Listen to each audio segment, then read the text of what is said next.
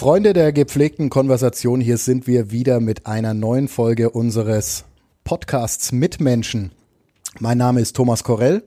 Ich freue mich wie immer einen sehr interessanten Gast hier zu haben. Er ist Schriftsteller, äh, sicher einer der erfolgreichsten jungen Schriftsteller aus der Region und vielleicht sogar darüber hinaus. Ähm, Joshua Groß, schön, dass du da bist. Hallo, danke für die Einladung. Sehr gerne und herzlich willkommen. Mitmenschen, ein Podcast von nordbayern.de. Mit Menschen, die verändern, bewegen, unterhalten. Wir fangen an mit Themen. Schriftsteller brauchen Themen. Wie kommst du an deine Themen? Was sind die wichtigsten Themen? Kannst du in ein paar kurzen Sätzen sagen, über was du eigentlich schreibst, schreiben möchtest, was dir auf dem Herzen liegt? Ja, das kann ich glaube ich sagen. Also ich möchte darüber schreiben, wie es sich anfühlt, jetzt zu leben ähm, in Deutschland, ähm, was ich oft schwierig finde. Also das Gefühl und das Schreiben darüber. Ich möchte, also ich interessiere mich tatsächlich glaube ich, ganz grundlegend für die tiefen Gefühle, die ich in meinem Leben empfinde, also auch für die Umstände meines Lebens. Aber mir geht es nicht darum, autobiografisch quasi darzulegen, was mein Leben ist, sondern ich nutze das als Ausgangspunkt, um davon ausgehend darüber nachzudenken, was eben die Lebensumstände sind, in denen wir uns bewegen und sowohl eben ökonomisch, politisch, gesellschaftlich. Was siehst du da als die, die entscheidenden Punkte. Dinge, die, wie du sagst, schwierig sind fürs äh, Leben in der Gegenwart?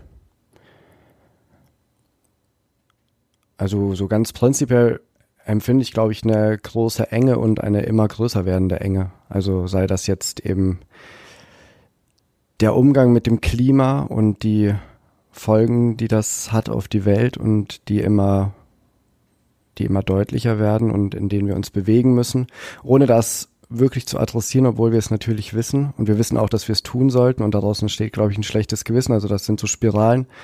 Ökonomischen Umstände finde ich auch als zunehmend beengend. Und ähm, naja, der Krieg oder die Kriege, die um uns herum passieren. Von daher ist das, empfinde ich eigentlich, seit ich mich angefangen habe, mit dem Denken zu beschäftigen, habe ich das Gefühl, dass sich eigentlich das immer mehr zuzieht auf irgendeine Weise. Und gleichzeitig äh, verändert sich unser Leben nicht wirklich. Und das ist was, was ich auf eine gewisse Weise beängstigend finde. Oder wie Gott. Es klingt, es klingt düster. Ich kann aber auch aus eigener Erfahrung sagen, dass äh, deine Bücher nicht äh, nur düster sind. In, in Teilen vielleicht. Ähm, also es sind keine Dystopien im eigentlichen Sinn, würde ich jetzt mal sagen. Ist, sind, sind's, äh, versuchst du mit dem Schreiben diese Zustände zu ändern oder zu beschreiben oder beides? Beides. Aber also ich versuche jetzt nicht in dem Sinne politisch zu schreiben, als dass ich sage, das ist blöd und das muss anders sein und ich weiß auch, wie es anders geht, das nicht, sondern ich glaube, ich, äh, also was ich gerade schon gesagt habe, also mich, mich interessiert, warum Menschsein sowas Idiotisches hat, warum es quasi so anrennt gegen gegen das bessere Wissen. Und dieses ich glaube, dieses andere Wissen, was es eben doch auch gibt, und also sagen, wir mal, es gibt ein normales Verhalten und ein normalisiertes Verhalten und es gibt vielleicht das Wissen, dass das falsch ist und wie so eine Art Gegenwissen. Und dieses Gegenwissen ist das, in dem ich mich beim Schreiben bewegen möchte oder wo ich mich im Denken bewegen möchte und womit ich arbeite. Und das bedeutet, ich glaube schon, wenn man den, diesen Akzent verschiebt und wenn man sich eher in diesem Gegenwissen bewegt, ähm, dass dann diese Enge, von der ich gesprochen habe, dass sie wieder weiter wird. Weil man dann merkt, man ist nicht verdammt dazu, in den Abgrund zu rennen, sondern es gibt andere Möglichkeiten zu leben und zu, mit dem Wissen umzugehen, das existiert. Und genau, und das andere ist, dass ich nicht eben, obwohl ich das, obwohl ich das Weltgefühl als ein bedrohliches empfinde, glaube ich auch nicht, dass es unbedingt sinnvoll ist, eben nur Bedrohung zu erzählen, weil das Leben ist ja auch sehr schön oft und das Leben ist auch sehr überraschend und unerwartet und ähm, die Begegnungen, die darin entstehen, egal wie kaputt oder nicht die Welt ist, sind toll und sie haben was Tröstendes und ähm, was Lustiges auch oft. Und das ist genauso das Leben. Also es geht mir nicht darum, ich möchte auch nicht das Leben in irgendeiner Form sozusagen verkürzen, damit es dann, damit es irgendwie plakativ darstellbar ist, sondern ich möchte es schon in seiner Umfassen, Umfassenheit erzählen können, weil sonst, glaube ich, würde es auch gar nicht gelingen, was ich am Anfang gesagt habe, dass es mir wichtig ist, zu beschreiben, wie es sich anfühlen könnte, jetzt zu leben. Weil dieses andere, das Schöne, ist ja auch da. Ähm, was ich schön finde, ist, wir sind gleich in einer fast schon philosophischen Diskussion. So muss es sein, dafür, dafür machen wir das Ganze, ähm, um auch mal über größere Fragen zu sprechen. Ähm, dieses Kopföffnen quasi, wenn ich es mal so ausdrücken darf, ähm, kommt es auch daher, dass ähm, du gerne die Realität auch mal verschiebst oder verzerrst in, in, in deinen Romanen? Oder gibt es sowas wie die Realität gar nicht? Doch, ich glaube, es gibt die Realität, aber ich glaube, die Realität ist ein Aushandlungsprozess. Und wir alle quasi können eigentlich daran teilhaben, aber wir tun es eigentlich in den seltensten Fällen, sondern wir übernehmen das, was in irgendeiner Weise ja geschaffen wurde als Realität oder ausgemacht wurde als Realität und was ausgehandelt wurde. Und ich glaube, insofern möchte ich nicht die Realität verschieben, sondern ich möchte eher darüber nachdenken, welche Möglichkeiten von Realitäten könnte es noch geben. Und ähm, also ich glaube, da, das wirkt dann fantastisch, weil es eben oft ausbricht aus dem, was man gemeinhin als Realität oder als Normalität annimmt. Und wenn man sich daraus bewegt, dann ist es ja erstmal was Irritierendes für mich ist das nicht so irritierend. Also für mich ist das eigentlich, also für mich ist die Realität, in der wir leben, eigentlich nicht sehr plausibel. Also ich finde, dass es, ja, es ist eigentlich eine sehr, sehr dumme Realität und auch eine sehr, wirklich eine, eigentlich eine Zumutung. Und da finde ich es sozusagen nicht, ich finde es eigentlich das Logischste, was es gibt, sich andere Realitäten vorzustellen oder sich vorzustellen, wie das Leben sich auch anfühlen könnte oder wie man auch leben könnte oder noch leben könnte oder besser sogar. Ähm, deswegen empfinde ich das eigentlich nicht so als ein Aufbrechen oder so, sondern ich finde es eigentlich das, ja, ich glaube, irgendwie ist es das Wichtigste, was es gibt. Und wie kommen wir da hin? Ja, Kopf öffnen. Ist es eine individuelle Sache? Nein, das ist alles. Also es ist Aktivismus, es ist Politik, es ist Literatur, Kunst, Denken. Ähm, es ist Ablassen von, von Ressentiments und ähm, es ist eine Konfrontation mit sich selbst, glaube ich, das muss jeder Mensch für sich selbst auch zu einem gewissen Teil machen. Also was für Ängste wirken in uns, was für Vorannahmen haben wir, ähm, wo beginnen wir äh, automatisiert uns irgendwie abzuwenden von dem, womit es sich eigentlich auseinanderzusetzen gelte. Und das müssen wir als Gesellschaft aber genauso machen. Ähm, also das, ich glaube, das ist was, was man kann es, es ja, es gibt nicht die Lösung. Es gibt nicht die Lösung. Es, es gibt nur die Welt, in der wir alle leben und es gibt den Umgang damit und der kann unbewusst oder bewusst sein. Und wenn er bewusst wird, glaube ich, dann ist es möglich, sich zu fragen, was wäre eigentlich eine schöne Welt und wie könnte, oder eine schönere Welt und wie könnte man da hinkommen.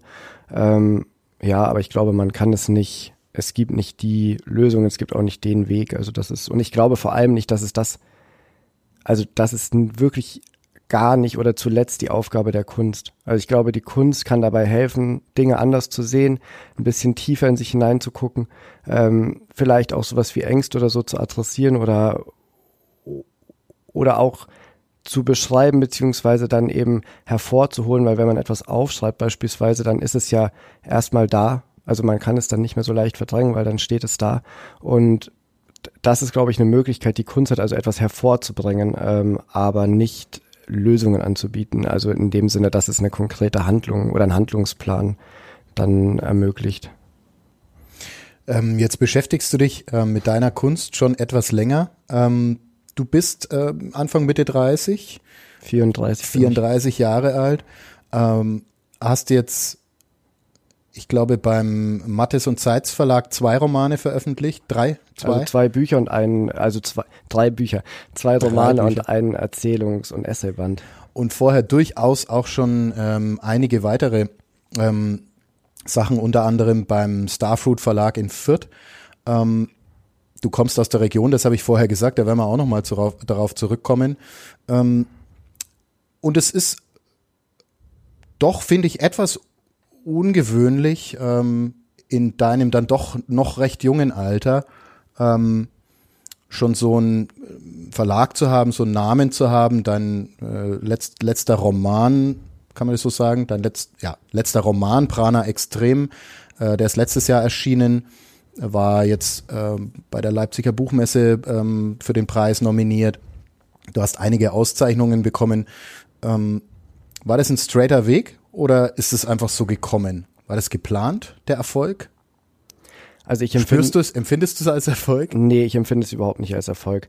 Ähm, also ich empfinde das überhaupt nicht als Erfolg äh, oder ich empfinde mich selbst nicht als erfolgreich. Ich empfinde das gerade als großes Privileg, dass ich ähm, als Schriftsteller leben kann und dass das eine, sagen wir mal, eine Art von mm, ein Lebensweg ist, der mir gerade möglich ist. Ich habe eigentlich im Gegenteil, ich, ich wusste, glaube ich, als ich 17 oder 18 war, dass, dass das Schreiben als Tätigkeit die Tätigkeit ist, die ich am liebsten mache von allen. Ähm, und ich habe das aber nie daran geknüpft, dass das Praktizieren des Schreibens oder also die Tätigkeit des Schreibens, dass das gleichzeitig ein Beruf sein muss, weil ich glaube, das sind auch ganz verschiedene Dinge. Also Schreiben ist so das eine und Schreiben als Beruf oder Schriftsteller sein ist nochmal was ziemlich anderes, ähm, auch wenn es natürlich aufeinander aufbaut.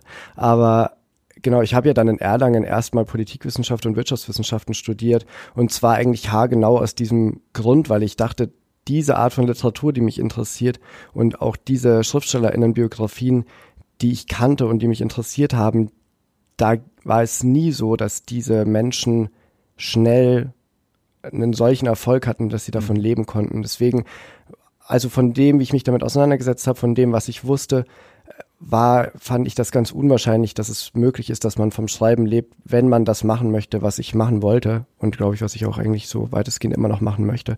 Und ich habe dann eben das studiert und habe schon auch intensiv studiert. Also ich habe das schon versucht gut zu machen. Ich habe aber wirklich auch studiert, um diesen Abschluss zu haben und nebenbei habe ich eben sehr, sehr viel geschrieben ähm, und habe angefangen, ja, und ich habe eigentlich nur Text und und Romane und Erzählungen geschrieben, weil ich das wollte. Und ähm, als ich dann gewisse Sachen fertig habe, habe ich angefangen, die ganz random zu irgendwelchen Verlagen zu schicken. Und ich, also ich wusste, ich war halt ja in Nürnberg gelebt, ich hatte niemanden gekannt aus dem Literaturbetrieb oder aus dem künstlerischen Kontext. Ich wusste gar nicht, wie man vorgeht. Ich konnte einfach nur im Internet mir Verlage raussuchen und Texte dahin schicken und äh, hat auch zu gar nichts geführt ganz lange, ähm, bis ich dann den Manfred Rotenberger kennengelernt habe von Starfield Publications, der mein erstes Buch veröffentlicht hat. Und auch das war so, ich wusste gar nicht, was mir eigentlich so richtig widerfährt. Ich dachte halt, es ist normal, man schreibt Bücher oder man schreibt Texte und dann wird daraus irgendwann ein Buch. Ich dachte, das ist der Weg, einfach so läuft das. Ähm, ich kannte auch zum Beispiel jetzt nicht unbedingt Literaturzeitschriften oder so andere Veröffentlichungswege, die, die, die ich hätte auch wahrnehmen können oder wo ich mich hätte mit beschäftigen können, weil ich wirklich so sehr außen vor war, also von dem, wie so ein ich sag jetzt mal so, wie ich es auch jetzt kenne, wie, wie so ein Weg in den Literaturbetrieb hinein vielleicht normal, aber es gibt ja auch kein Normal, aber wie es vielleicht gängiger ist. Und genau, und so kam eigentlich das immer nur so eins zum anderen und dann habe ich während ich meinen Master studiert habe, habe ich hier in Nürnberg im Institut für moderne Kunst angefangen, als wissenschaftlicher Mitarbeiter zu arbeiten, halbtags. Auch das, weil ich eben, also das war dann ein Job, der mir angeboten wurde und ich mag moderne und zeitgenössische Kunst wirklich sehr und äh, setze mich total gerne damit auseinander und das war eine schöne Arbeit. Und das war aber auch eine Arbeit, die ich gemacht habe, um schreiben zu können. Also quasi, wenn ich gearbeitet habe, wenn ich Jobs gemacht habe, habe ich das eigentlich immer gemacht, um schreiben zu können. Das wusste ich, dass, dass das quasi die Priorität ist oder die Prioritäten so liegen. Und ja, erst mit der Zeit ist das dann größer geworden. Ich habe mehr verstanden. Ich habe angefangen mit den Texten, die ich geschrieben habe, bisschen Geld zu verdienen. Ich wurde immer öfter zu Lesungen eingeladen. Ich war immer, also am Anfang halt in Bayern irgendwie unterwegs und dann ist es darüber hinausgegangen und irgendwann war ich im ganzen deutschsprachigen Raum unterwegs und also ich habe das gar nicht so erwartet. Ich habe auch nichts geplant. Ich habe nicht taktiert. Ich habe eigentlich immer nur versucht, mir so viel, sagen wir mal, ökonomischen Freiraum zu geben, dass ich genau das machen kann, was ich möchte. Und das war mir immer das Wichtigste. Also ich habe auch immer Angebote abgelehnt, die lukrativ waren, wo ich aber wusste, dass das nicht zu dem führt, was ich machen möchte. Und deswegen ist das jetzt so gerade ziemlich eben, also es ist, finde ich, schon sehr unwahrscheinlich, dass das so passiert ist. Und gleichzeitig muss ich natürlich dazu sagen, weil ich auch meinte, dass ich mich jetzt nicht als sonderlich erfolgreich empfinde. Also ich bin jetzt echt kein reicher Mensch und ähm, sondern eher im Gegenteil. Und das ist auch was, was ja, also das ist jetzt, wie soll ich sagen, das, das ist was, was ich gerade irgendwie so, sagen wir mal, in Kauf nehmen kann, was jetzt, und, und weil ich das eben sehr, sehr schön finde, dass ich mein Leben so bestreiten kann und schreiben kann, aber es ist jetzt, ja, also ich glaube, erfolgreich ich weiß gar nicht, was Erfolg wäre und ich, ich bin mir auch nicht sicher, ob das eigentlich eine Kategorie ist, in der ich denken möchte, aber ähm, ich empfinde das nicht so.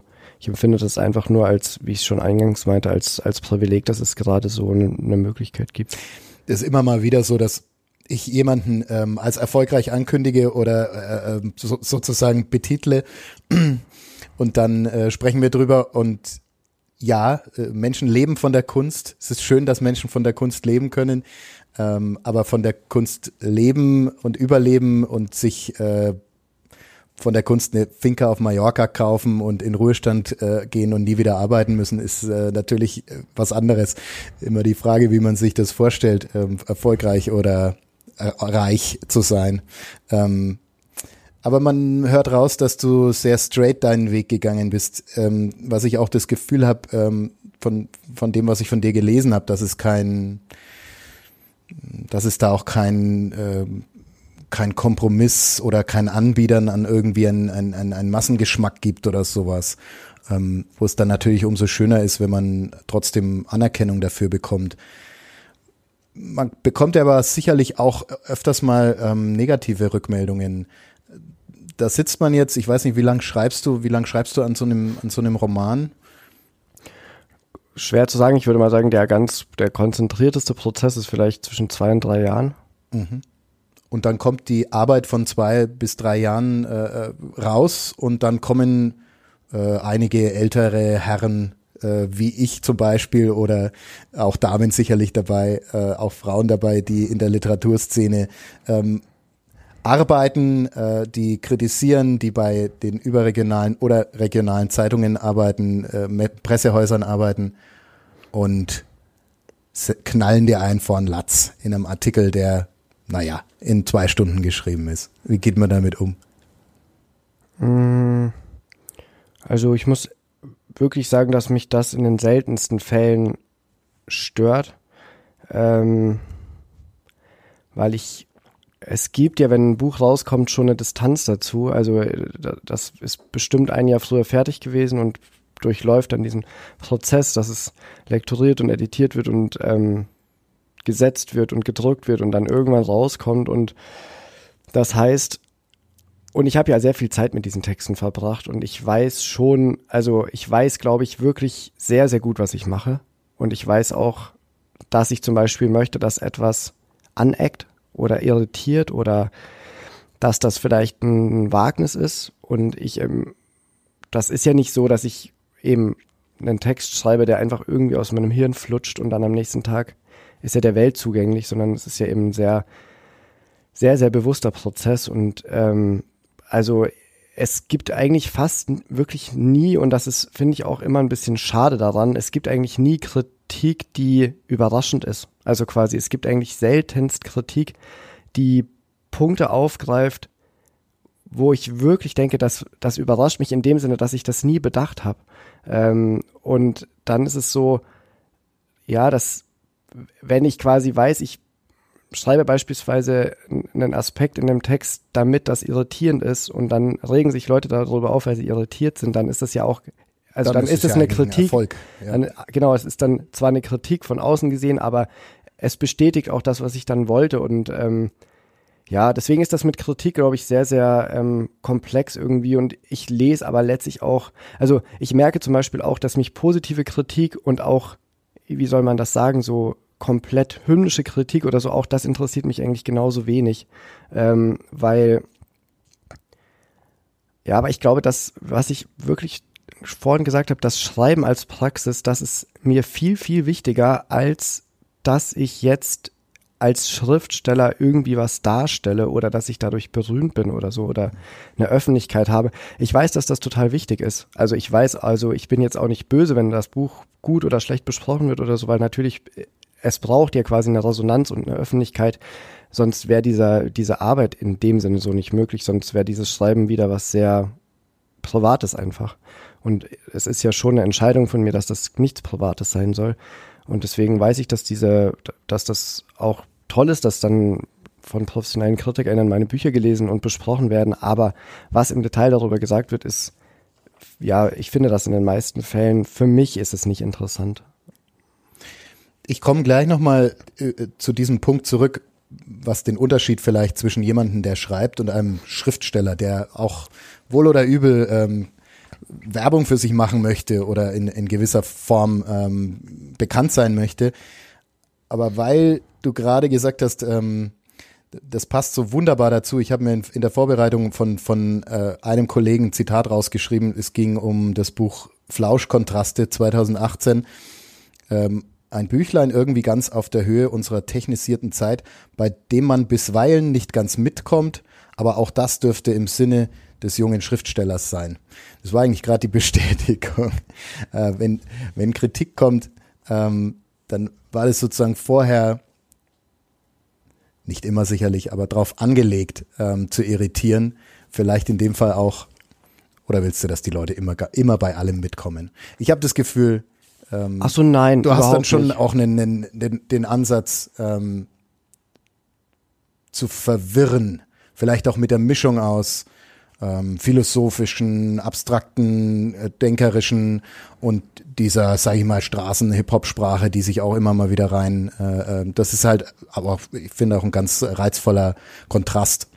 Ich glaube, es ist so, dass ich sagen wir mal, so wie ich sozialisiert bin oder mit welchen Kunstvorstellungen ich sozialisiert bin oder von denen ich glaube, dass sie für mich Sinn machen, ist es so, dass ich eigentlich glaube, dass wirklich gute Kunst immer etwas sehr, sehr Eigenwilliges und Individuelles hat und dass eigentlich mit jeder Kunst, die, also mit jedem, mit jeder Künstlerin oder mit jedem Künstler, der in der Welt agiert und die oder der wirklich versucht, den eigenen Empfindungen tief nachzugehen, kommt eine sehr, sehr eigenwillige und hoffentlich auch neue Sprache quasi in die Welt und dadurch eben auch eine Art von neuer Kunstbegriff. Und ich glaube, es ist so, mh, mm, das zeigt ja, also das zeigen ja, finde ich, schon viele Biografien von Künstlerinnen und Künstlern, dass in den ersten Jahren, und diese ersten Jahre können auch Jahrzehnte sein, dass das oftmals dauert und dass diese Irritationen quasi einfach nur als Irritationen stehen bleiben und das eben nicht, also man kann hier irritiert sein und dann kann man sagen, ich bin irritiert, also finde ich es dumm. Man kann aber auch sagen, ich bin irritiert. Das kann was mit dem Buch zu tun haben, es könnte aber auch was damit zu tun haben, dass ich irritiert bin. Und warum bin ich irritiert? Und dann könnte man quasi auf eine andere Spur kommen. Und ich glaube, um darum sozusagen geht es. Und wenn Menschen beginnen, ihre eigene Irritation zu befragen, ich glaube, dann beginnen sie diese eigenwillige Sprache zu lernen, in der die Kunstwerke oder die Bücher oder die, die Musik verfasst ist. Und genau, das ist, glaube ich, einfach der Weg, den, von, der für mich am sinnvollsten ist oder der mir am sinnvollsten scheint und den ich selbst eben gehen möchte, dass ich weiß, dass die die, die Aspekte oder die Komponenten, aus denen meine Texte bestehen, dass die eben insofern oftmals irritierend sind, als dass das vielleicht Dinge zusammenbringt, die bisweilen noch nicht so viel zusammengebracht worden sind. Also ist das eben, glaube ich, was, was womit sich auseinandergesetzt werden kann. Es muss überhaupt nicht passieren, aber ich glaube, wenn es getan wird, dann merke ich auch bei Leuten, die das wirklich, die da dem tiefer folgen, quasi, dass da eine andere Form von Aufmerksamkeit und von von Nachspüren und von Erkennen und von Verstehen quasi entsteht. Und ja, und das kann ich aber natürlich nicht einfordern. Ich kann das, also das ist das Schönste, was passiert, wenn Leute da auf diese Spuren gehen oder wenn sie versuchen, wirklich aus dem, was ich mache, heraus zu lernen oder zu verstehen, zu lernen, wie das, was gemeint ist oder wie das gemeint sein könnte.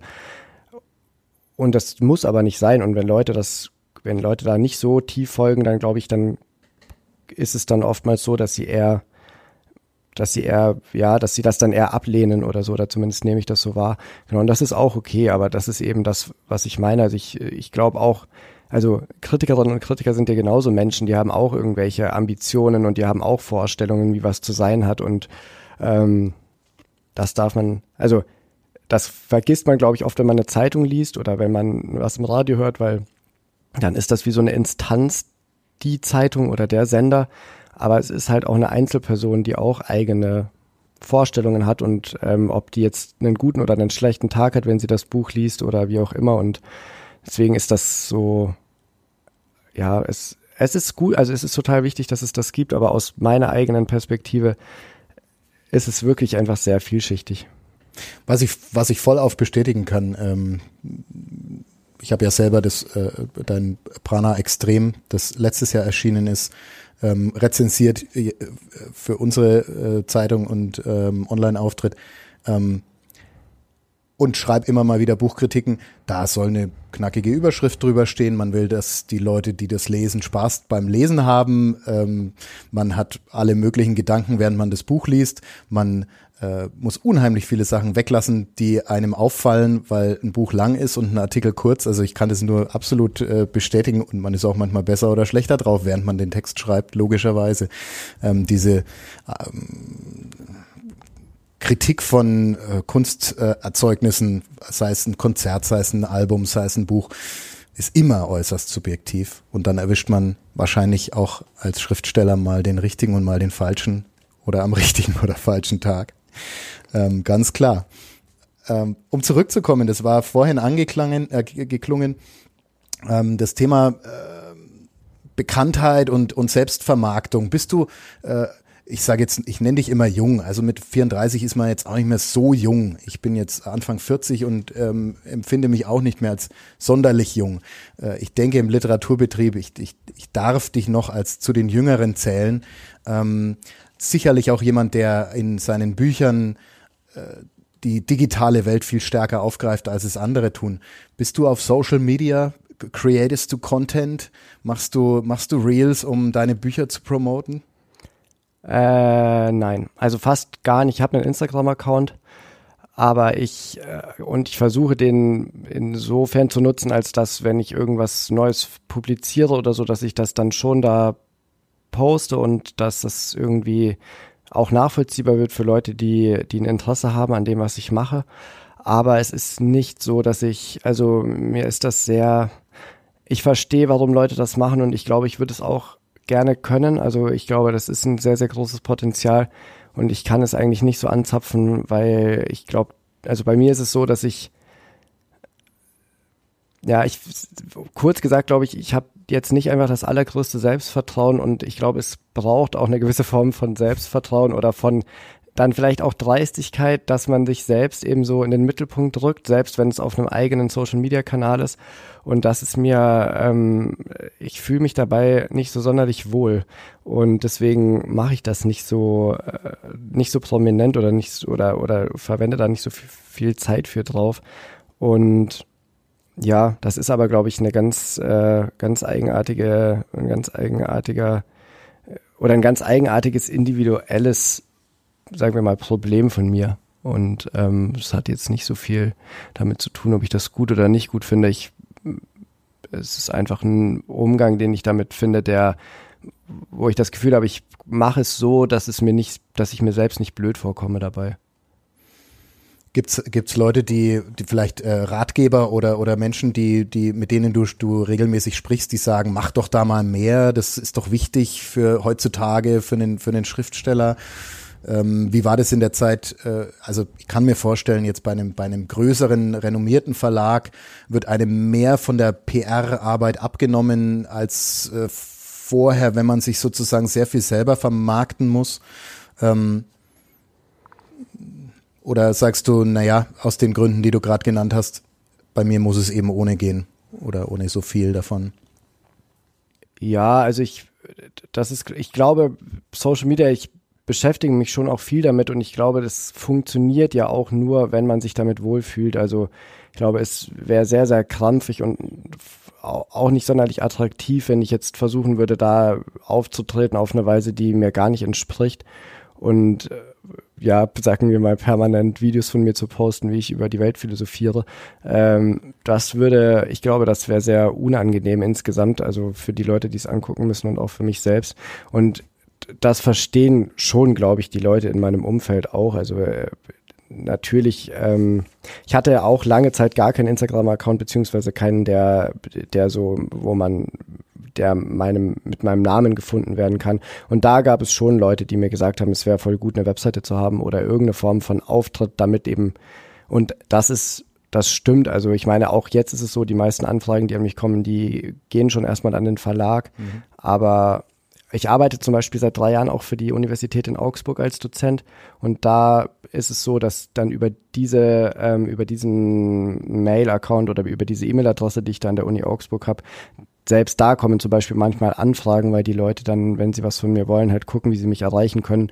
Und zum Beispiel verstehe ich da schon, dass es ganz sinnvoll wäre, eine Webseite zu haben. Und wenn jemand was von mir will, dann googelt er mich und dann kommt ja. er relativ schnell zu einem Kontakt. Aber Finde ich jetzt auch nicht so schlimm, weil, also man kann mich erreichen. Es ist jetzt nicht so, dass ich unsichtbar bin und ähm, also man kann mich über den Verlag erreichen, man kann mich über Instagram erreichen, man kann mich über die Uni-Adresse beispielsweise erreichen. Und das heißt, wenn es Leuten wichtig ist, mit mir in Kontakt zu treten, dann, ähm, dann funktioniert das auch relativ schnell, würde ich sagen. Ähm, und dann habe ich auch das Gefühl, dass das eine gewisse Form von Filtersystem ist. Also, weil ich mich dann nicht so anpreise, dann habe ich auch das Gefühl, dann so die guten Anfragen oder die, die schönen Sachen, die kommen dann schon auf irgendeinem Weg zu mir. Ja, und wenn es jetzt anders wäre, also würde ich jetzt beispielsweise so irgendwie relativ plötzlich gar keine Anfragen mehr bekommen und merken, dass so mein, ja, mein Einkommen irgendwie sinkt oder dann müsste ich mir, glaube ich, andere Gedanken machen. Ähm, aber ich frage mich auch immer, also das ist eine Frage, die ich mir dann stelle, sofort würde ich dann eher gucken, dass ich über Social Media eine größere Reichweite erziele, damit ich wieder Anfragen und Geld verdiene? Oder würde ich dann nicht doch mir lieber einen Job suchen, der, der mir dieses Einkommen anderweitig generiert? Weil, also was ich wirklich überhaupt nicht schön finde, ist das Gefühl von Abhängigkeit. Ähm, und wenn ich jetzt das Gefühl hätte, ich muss Social Media Content generieren, damit quasi das wieder sich umsetzt in irgendeiner Form von Einladung und Geld verdienen, dann ist das was, was ich auch sehr, also was ich nicht schlimm finde, ähm, aber was ich für mich persönlich als, ich kann es mir nicht vorstellen, dass es mir damit gut gehen würde. Ähm, und ich finde es sehr schön, ähm, bin jetzt äh, ja kein, kein, kein Gegner von Social Media äh, persönlich, aber ähm, einigermaßen skeptisch und natürlich geht's da auch im, immer in gewisser Weise um, um, um Lautstärke, um, um äh, Quantität, um Selbstdarstellung, wie du, wie du, wie du es schilderst. Ähm, es ist ja schön, wenn es auch ohne geht und auch als Vertreter eines klassischen Mediums ähm, natürlich ähm, sind wir auch an, an Social Media interessiert als, als Medienhaus und dort auch tätig. Aber es, wenn man jetzt zum Beispiel Hip-Hop, Hip-Hop ist ein Thema, äh, was du auch in deinen Büchern immer mal wieder, äh, man, man merkt, dass du ab und zu Hip-Hop hörst. Äh, es gibt Rapper, die ähm, auf eine Kritik in der Zeitung oder generell ein, ein, ein Medienhaus, ein regionales Medienhaus überhaupt nicht mehr angewiesen sind. Das tut uns dann auch weh zu sehen. Ähm, hier hat Social Media uns längst abgelöst. Diese Menschen finden ihr Publikum und ihre Publicity nur über diesen Kanal oder diese Kanäle. Und da ähm, sind andere Sachen überhaupt nicht mehr interessant. Zum Beispiel wir selbst, was für unser Berufsselbstverständnis und, und Selbstbewusstsein manchmal schwierig ist. Ähm, aber auch das muss man wohl aushalten. Ähm, Social Media. Nee, anderes Thema. Äh, eine Sache wollte ich noch, wir müssen natürlich noch, wir sind eine ein lokales Medienhaus und natürlich werden wir noch über Nürnberg reden, ähm, in, wo du viel Zeit verbracht hast, ähm, bist in der Nähe hier auch äh, aufgewachsen. Ähm, aber vorher, du hattest es auch erwähnt, also das Autobiografische, das hast du ganz am Anfang gesagt, spielt mit eine Rolle bei den Büchern, die du schreibst. Ähm, zum Beispiel ähm, heißt bei Prana Extrem die Hauptfigur auch Joshua und ist in gewisser Weise ähnlich zu dir und persönlich angelegt, ähm, was dann natürlich äh, mit der Geschichte, die Geschichte ist dann äh, teilweise sicherlich fiktional. Ähm, wie weit, das darfst du auch gerne für dich selber behalten. Aber ich denke, da sind ja Erlebnisse, vielleicht Verhaltensweisen, vielleicht Erlebnisse, vielleicht Dinge, die du, ähm, die du selber in deinem eigenen Leben auch ähm, erlebt hast mit drin. Ähm, ich kann, ich weiß es nicht, ob es Schriftsteller gibt, die nur über Dinge schreiben, die sie ergoogeln oder woanders lesen oder ob es immer auch irgendwas von sich selber drin sein muss. Wie verträgt sich das? Du musst ja einerseits dann Dinge erleben, über die du schreiben kannst. Andererseits musst du in deinem Zimmer sitzen und schreiben. Ähm, was tust du, wenn du nicht schreibst? Wo kriegst du deinen Stoff her? Ach so, ja, ich glaube wirklich, dass sehr, sehr viel Fantasie einfach stattfindet. Also, dass wirklich, also, dass kleine Impulse, das können Erlebnisse sein, das können aber auch äh, was sein, was ich lese oder was ich sehe, ähm, online oder ein Film oder so. Das kann, wenn ich das weiterspinne, kann das, oder wenn ich merke, irgendein, quasi im Kern resoniert das mit mir und ähm, es löst was in mir aus oder da empfinde ich das so, dass dass ich darin was erkenne, was eine Bedeutung für mich hat. Wenn ich darüber nachdenke oder wenn ich darüber schreibe, dann wächst das aus und ich würde sagen, dass wirklich das Verhältnis von Erlebtem zu Fantasie vielleicht 15 zu 85 ist oder so. Ähm, und äh, hm, und mein Leben, ich, ich sage immer, dass mein Leben relativ langweilig ist. Ähm, also du, die, die Zahl, da würde ich dann auch darauf hin, würde für mich darauf hindeuten, dass du jetzt eben nicht zwei Jahre in der Welt herumreist, ähm, alles nee. Mögliche tust, alles Mögliche siehst, Menschen triffst und nicht schreibst oder nachts schreibst, sondern nee, dass du eher. Äh, nee, im Gegenteil. Ja. Also ich würde sagen, dass ich einen relativ sozusagen herkömmlichen Arbeitsalltag habe, dass ich nämlich morgens aufstehe und dann tagsüber schreibe und irgendwann, also abends kann ich schwer schreiben oder nachts gar nicht, weil ich einfach von meinen Rhythmen, da bin ich einfach müde und im Kopf nicht mehr da oder nicht mehr so fit. Manchmal schreibe ich auch abends, aber also eigentlich ist es eher echt so, dass ich aufstehe. Und ja, wie gesagt, ich habe einen relativ, ähm, ich weiß nicht, eintönig, ich mag das Leben ja, das ich lebe, aber es ist, es ist jetzt nicht spektakulär. Es ist so, ich habe hab eine Hündin, mit der gehe ich ziemlich viel raus und ähm, ich ja, ich, ich bin natürlich viel unterwegs, weil ich einfach Lesungen mache und Veranstaltungen mache und so auch eben Geld verdiene. Das heißt, das ist immer relativ, es, es gibt so Phasen, wo ich ganz viel unterwegs bin und wo ich permanent im Zug Ewigkeiten sitze und ähm, wo ich dann abends lese und dann im Hotel übernachte und dann fahre ich wieder mit dem Zug stundenlang weiter und dann komme ich irgendwo an und lese wieder und schlafe wieder im Hotel. Und das ist dann schon was, wo natürlich in irgendeiner Weise Erleben stattfindet, aber das ist kein Erleben, was, glaube ich, in meinen Büchern was in meinen Büchern dann wieder vorkommt, weil das ist halt wie so ein, ja, das ist einfach wie so eine Art von Geschäftsreise irgendwie und ähm, und dann gibt es diese Phasen, wo ich wo ich die meiste Zeit zu Hause bin und wo ich dann ja Freunde sehe oder Kunst angucke und Basketball spiele und Basketball schaue und ähm, mit der Hündin rausgehe und ins Kino gehe und so. Also einfach, das ist ich würde sagen, echt ein relativ normales Leben, was ähm, und dann ist es so, dass ich das zum Beispiel, was ich immer sehr beeindruckend finde, ist zu reisen. Und dass das dann wieder so eine Art von Öffnung mhm. und Denkraum bietet für mich, wo, wo ich oft Ideen habe, die, denen ich dann nachgehe. Und ich glaube, dass das ist ja auch wieder was, was man sich vielleicht, wenn man das nicht so intensiv praktiziert wie ich, nicht so leicht vorstellen kann. Oft muss es ja wirklich nur eine Form von Idee geben oder sagen wir mal so ein initiierendes Erlebnis und das dann aber weiterzudenken und sich zu fragen, was bedeutet das und was könnte man daraus für eine Literatur schreiben und was für eine Erzählung könnte das sein und wie erzählt man das und was für eine Atmosphäre soll das haben und was für Gegebenheiten ähm, soll das schildern und in welchen Kapiteln soll das stattfinden und so. Das ist einfach eine sehr, sehr, für mich zumindest eine sehr rationale und eine sehr ähm, langwierige Arbeit, die sehr viel Konzentration und, wie sagen wir mal, Durchhaltevermögen braucht und die gar nicht vereinbar wäre mit so einem völlig, ich sag jetzt mal, ausgeflippteren Leben, ähm, weil es sehr viel Zuwendung einfach zu diesen Gedanken braucht und zu diesem Prozess. Und deswegen ist es, ja, schwankt das, glaube ich, so sehr stark, dass ich viel unterwegs bin und natürlich dann auch, also es sind ja auch oft, sagen wir mal, Diskussionsveranstaltungen oder universitäre Veranstaltungen, die ich, zu denen ich eingeladen werde, wo es jetzt nicht unbedingt um das Buch geht, was ich zuletzt geschrieben habe, sondern um irgendwelche Themen, über die dann gesprochen wird. Das bedeutet natürlich, auch das erfordert eine Auseinandersetzung und ein Einlesen und ein, und ein Nachdenken zu diesen Themen, mit denen ich mich jetzt vielleicht ganz von selbst nicht auseinandergesetzt hätte. Und auch das, glaube ich, weitet dann wieder diesen Möglichkeitsraum.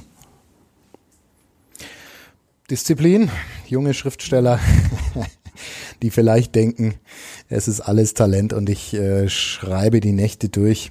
Disziplin scheint, und das ist meine Erfahrung auch in, in anderen Gesprächen, in, in jeder Form auch der Kunst notwendig zu sein, eine gewisse Regelmäßigkeit mm, und Abläufe.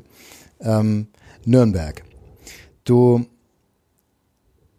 wohnst jetzt in Braunschweig, hast ein, hast längere Zeit in Nürnberg gelebt und äh, gearbeitet, bist äh, aus der Nähe von Altdorf ursprünglich. Ähm, warum bist du aus Nürnberg weggegangen? Weil es notwendig war. Also erstmal habe ich äh, meine Partnerin kennengelernt ähm, und die war mehr an Braunschweig gebunden, als ich an Nürnberg gebunden war. Das heißt, das war irgendwie ein, auch so ein Schritt, der dann logisch war. Also quasi, das hatte sich angeboten und wir wollten gerne zusammenleben und es war leichter, dass ich zu ihr ziehe, als dass sie zu mir zieht. Ähm, gleichzeitig habe ich auch, ich war 29 oder 30, als ich weggegangen bin, ähm, ich habe schon ich glaube nicht Nürnberg, weil es Nürnberg ist, aber ich habe einfach, weil ich nie, ist, ich bin zu Stipendien weg, ich war vielleicht mal einen Monat weg, ich war mal zwei Monate weg, drei Monate weg, glaube ich, maximal, aber ich war sonst immer hier in der Region und ich habe das Gefühl gehabt, es ist, ich kann es nicht mehr neu für mich wahrnehmen oder ich kann es nicht mehr neu greifen, ich kann es nicht mehr, ich kann nichts mehr entdecken und ich glaube, dass liegt aber viel mehr an mir jetzt als an Nürnberg. Ich merke jetzt, wenn ich so durch diesen Abstand jetzt, wenn ich wieder herkomme, dass ich eigentlich sehr viel ganz gerne mag hier in Nürnberg und dass ich mir auch vorstellen kann, wieder hierher zu ziehen.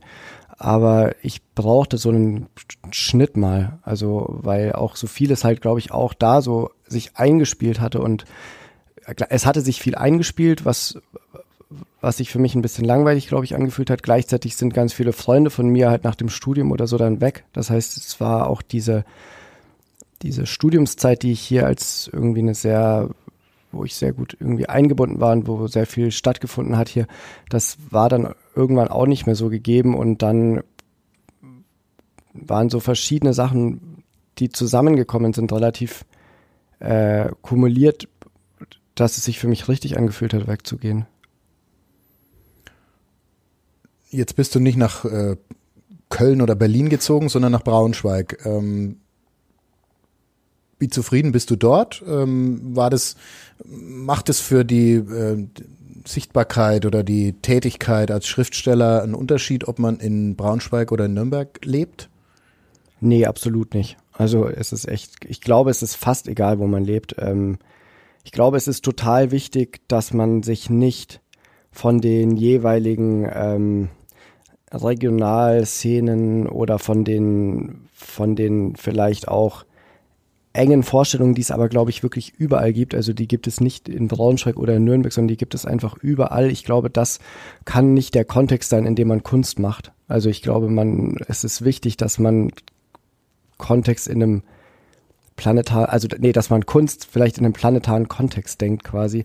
Das ähm, ist groß gedacht. Ja, aber ähm, Genau, also und diese, diese Beschränkungen sozusagen vom Lokalen, die gibt es, glaube ich, eben überall und die gibt es nirgendwo mehr oder weniger.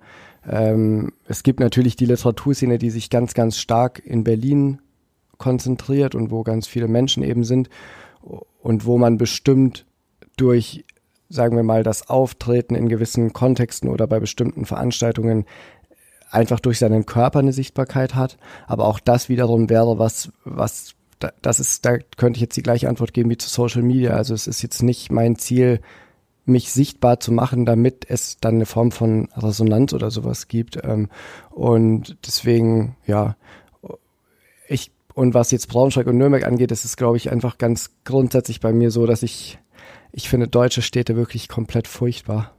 Ich finde, ich finde, sie sind echt nicht, also ich finde sie ästhetisch Horror. Ähm, und ich, ich kenne keine deutsche Stadt, in der ich mich wirklich wohlfühle oder in der ich mich zugehörig fühle. Ähm, ich finde das, also ich finde wirklich, deutsche Städte sind für mich ganz, ganz schlimm. Und deswegen gibt es, glaube ich, auch keinen, in der ich jetzt besser oder schlechter leben würde oder so. Ich glaube, ich fühle mich zu Menschen zugehörig ähm, und versuche mit denen irgendwie einen offenen Umgang und einen offenen, offenen Weg zu finden, wie man gut miteinander leben kann.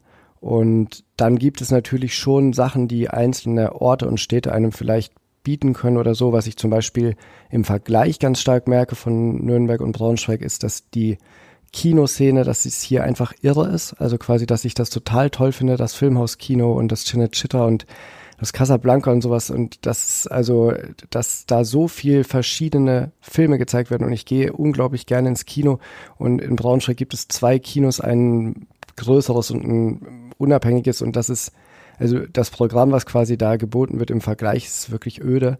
Ähm, also das an sowas könnte ich jetzt festmachen, was ich gerne habe oder was mir an der Stadt gefällt und was mir nicht gefällt. Genau, und das sind dann so Sachen, die, glaube ich, aber dann halt eher meinem ganz persönlichen Bedürfnissen dann entsprechen würden oder nicht. Aber ich würde jetzt nicht sagen, eine Stadt ist besser oder schöner oder so als die andere. Gibt es Städte außerhalb von Deutschland, ja, aber ich, also ich, ich habe auch so die Hoffnung, dass es mir irgendwann mal gelingt, dass ich eine, eine Weile mal vielleicht in einer mediterranen Stadt leben kann, ähm, um zu gucken, ob das nicht immer nur so eine Art von, sagen wir mal, Urlaubseuphorie ist, mhm. die, die ich dann erlebe, aber ich war mal einen Monat in Porto, das, da habe ich mich wirklich wohl gefühlt, oder in Turin oder in Barcelona oder so, das mag ich schon einfach. Ich war auch mal ein bisschen auf Lanzarote, das, das ist auch was, wo ich mich wirklich, also so von der Umgebung fühle ich mich da einfach zugehöriger. Aber ich müsste erstmal testen, ob das auf lange Sicht auch funktioniert oder nicht. Und das wirklich bisschen dumme von mir selbst ist halt, dass ich Schreiben so gerne mag, weil das halt an den deutschsprachigen Raum gebunden ist und ich ähm, auch das nicht möchte, im Süden zu leben und dann ständig rumzufliegen. Also das geht einfach nicht. Und deswegen ist das gerade zwar irgendein Wunsch von mir, aber es ist kein, es ist, ich weiß, dass es gerade nicht realistisch ist. Und deswegen muss ich so gucken, dass ich mit dem, was eben hier an Umgebungen existiert, möglichst gut klarkomme. Was, was ist mit Land? Du bist ja eigentlich ein Landkind. Ja, den, ja, also den, Altdorf hat ja schon so 10, 15.000 Einwohner. Mhm. Also es ist, ich bin eher so ein Kleinstadtkind, würde ich sagen. Ähm, und das fand ich auch immer sehr bedrückend. Also ich habe mhm einfach noch keine Kontexte in Deutschland gefunden, wo ich mich nicht wie so eingehegt fühle. Und Land habe ich noch nie in dem Sinne so gewohnt, wie, wie ich es mir vielleicht auch schon vorstellen könnte, dass es schön ist. Aber ich, es ist halt echt so, dass die, dadurch, dass ich so ein geringes Einkommen habe, gibt es bei den Mietpreisen, die es gerade so gibt, ähm, einfach für mich ziemlich viele Sachzwänge. Also ich muss gucken innerhalb dessen, was ich mir leisten kann, ähm, dass ein gutes Leben möglich ist und ich kann mir nicht viel leisten und deswegen kann ich auch nicht so viel, also ich könnte jetzt nicht, ich, ich konnte noch nie so leben, ähm, also ich konnte mir noch nie die Wohnung oder das Haus leisten, von dem ich dachte, das wäre jetzt wirklich ein, ein, ein Ambiente, in dem ich mich möglichst gut fühle. Und das geht aber wahrscheinlich vielen Menschen so und ähm, den meisten. Und deswegen kann ich da nicht so, ich kann es irgendwie noch nicht abschätzen. Ich hoffe, dass sich das im Laufe des Lebens irgendwie noch klärt. Bist noch auf der Suche, ja, ja. wie man merkt. Ähm, ja, wie war das mit, ähm, mit deinem, nachdem du nach Braunschweig gegangen bist? Ähm, ich, ich versuche jetzt einen Zusammenhang herzustellen, wo wahrscheinlich keiner ist, ähm, um, und, und zitiere unseren ähm, hiesigen Liedermacher Gimmick mit dem wunderbaren Satz, man, nee, wie sagt er, es heißt, wer es woanders geschafft hat, versagt dann doch noch in Nürnberg. Immer mit dem Augenzwinkern. Du hast es vorhin eigentlich schon, hast du schon widersprochen. Es ist nicht eine Eigenheit von Nürnberg. Ähm, ich sag mal, Mittelmäßigkeit zu produzieren. Ähm, das gibt sicherlich in anderen Städten auch. Trotzdem ähm, wurde es besser, als du nach Braunschweig ge gegangen bist. Kann man das so sagen? Mm, ja, aber es wäre auch besser geworden, wenn ich irgendwo anders hingegangen wäre, weil ich, weil ich die Arbeit, die ich mache, halt konsequent mache. Und weil das, weil als ich dann nach Braunschweig gegangen bin, ist das halt zufällig das Jahr gewesen, wo ich zu Mattes und Salz gegangen bin und wo ich dann zum ersten Mal ein Buch bei einem wirklich großen und sehr anerkannten und renommierten Verlag veröffentlicht habe. Und wenn das Buch erschienen wäre und ich hätte in Nürnberg gelebt, dann wäre das, glaube ich, nicht viel anders gewesen. Deswegen glaube ich, ich glaube einfach nicht an, ich glaube, dass, also was ich so in Nürnberg oft feststelle, ich habe so das Gefühl, dass, dass eben da so eine Art von, es gibt so einen Lokalpatriotismus, der, wo ich das Gefühl habe, dass der oft so, mh, übertünchen soll, dass so eine gewisse Unsicherheit mit der eigenen Stadt oder mit dem eigenen Leben existiert. Und dann geht es in so Extreme. Also entweder sagt man, Nürnberg ist die schönste Stadt der Welt oder man sagt eben, man muss Nürnberg unbedingt verlassen, wenn man es irgendwo schaffen will. Und ich kenne das aber auch zum Beispiel aus dem, ähm, aus der Kunstszene hier und aus den Kunstkontexten, dass es eben heißt, die Leute, also die KünstlerInnen, die zum Beispiel an der Nürnberger Akademie studiert haben und die dann groß geworden sind, die sind immer weggegangen. Ähm, und ich frage mich aber, ob das dann aus einer, also ob das eigentlich eine Aussage ist, die aus einem Beleidigtsein heraus getätigt wird, ähm, mhm. dass niemand geblieben ist, weil ich bin mir nicht sicher, ob das wirklich im Zusammenhang steht. Ich frage mich halt eher, ob, also was natürlich schon sein kann, ist, dass dass, aber das ist dann, denke ich, auch überall so, dass es, dass wenn es in so lokalen Szenen, ich, ich möchte das nicht meine das gar nicht böse, aber wenn ich jetzt, also wenn quasi Mittelmäßigkeit funktioniert und jemand was anderes macht, was quasi ambitionierter ist, dass das vielleicht schwer auszuhalten ist, auch für die, die das, die da nicht mitgehen wollen oder die, die sich quasi anders eingerichtet haben. Ähm, aber und dann ist es vielleicht für mich jetzt ein, also also ich habe ja diesen Konflikt in Nürnberg nie erlebt, aber in Braunschweig kennt mich halt niemand. Also ich bin einfach in Braunschweig nicht in eine Szene eingebunden. Das heißt, das ist einfach mein Wohnort und ich muss mich nicht auseinandersetzen mit lokalen Kunstschaffenden, was aber an sich jetzt ja auch überhaupt nicht problematisch wäre. Aber ich glaube, es ist vielleicht in so einem, wenn man woanders hingeht, kann ich mir vorstellen, kann man sich es besser aussuchen, nicht in Kontakt zu treten mit gewissen Kreisen, weil man nicht in denen sozialisiert ist oder mit denen aufgekommen ist, nicht gleichaltrig ist, sich nicht aus anderen Kontexten kennt und so. Also das heißt, man kann sich vielleicht besser auf sich selbst konzentrieren, aber ich denke wiederum, es könnte jemand, der jetzt in Braunschweig einen ähnlichen Weg gemacht hat wie ich, könnte jetzt nach Nürnberg kommen und quasi das in Nürnberg dann erleben als eine mhm. Form von Befreiung. Ähm, das liegt nicht an Nürnberg, das liegt auch nicht an Braunschweig, das liegt einfach nur daran, wie mit dem Umgang und wie, ja, also was man, glaube ich, für sich braucht und was, was man dann gerade findet. Und das, also bei mir ist es eben ganz klar so, das war eben meine Lebenssituation und es ist natürlich, glaube ich, für viele Menschen so, dass wenn sie an einem Ort aufwachsen, dass der eben immer vielleicht oder ganz lange, bis man dem dann entkommt, also diesen Fluchtimpuls oder diesen Entkommensimpuls, den hat, haben, glaube ich, viele junge Menschen, weil sie denken, das, was sie kennen, das ist das Langweilige und das andere ist das Aufregende. Und dann erkennt man, wenn man woanders hingeht, dass das halt auch Leben ist. und, ja. Äh, ja. ja. Ich, ich war eine Zeit lang weg bin, wieder zurückgekehrt und würde beide Sätze, man muss aus Nürnberg weg, um erfolgreich zu sein und äh, Nürnberg ist die schönste Stadt der Welt, würde ich beides unterschreiben und schwanke immer zwischen dem einen und dem anderen.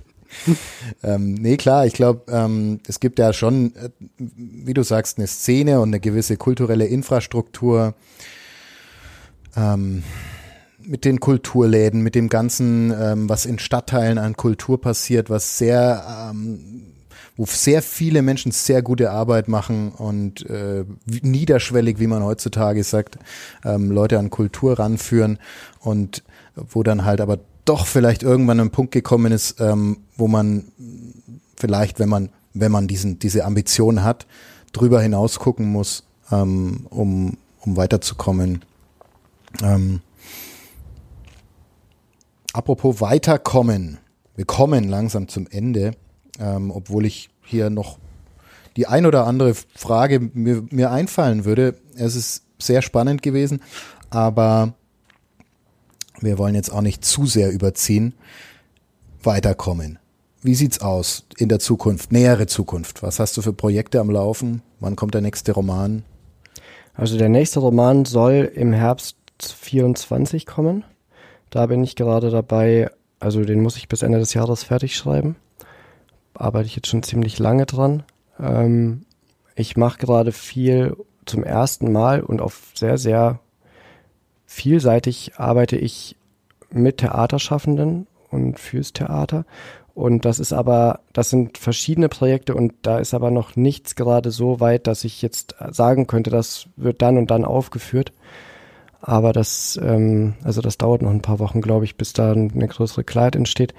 Ähm, und das sind, glaube ich, jetzt hauptsächlich so diese Sachen. Also, dass, ähm, dass ich jetzt diesen Roman fertig schreibe, dass ich Theaterprojekte gerade am Ar also bearbeiten bin, am Schreiben bin, am Planen bin und genau, mal gucken, was sonst so kommt. Das sind aber so die hauptsächlich stattfindenden Arbeiten, die ich gerade mache. Wir werden dranbleiben. Wer ihn sucht, der wird ihn finden. Joshua Groß, ähm, auch auf Instagram, ähm, aber auf jeden Fall äh, problemlos über Google. Äh, seine neueren Romane sind bei Mattes und Seitz in Berlin erschienen äh, und äh, käuflich erhältlich. Ähm, damit komme ich zum Ende. Ich danke dir sehr für die Zeit, die du dir genommen hast. Danke dir. Danke. Danke für die Einladung. Sehr gerne. Wir werden sicher weiter und öfters wieder von dir hören. Ähm, und damit verabschiede ich mich auch von unseren Hörerinnen und Hörern. Schön war's. Bis zum nächsten Mal. Tschüss. Tschüss. Mehr bei uns im Netz auf nordbayern.de.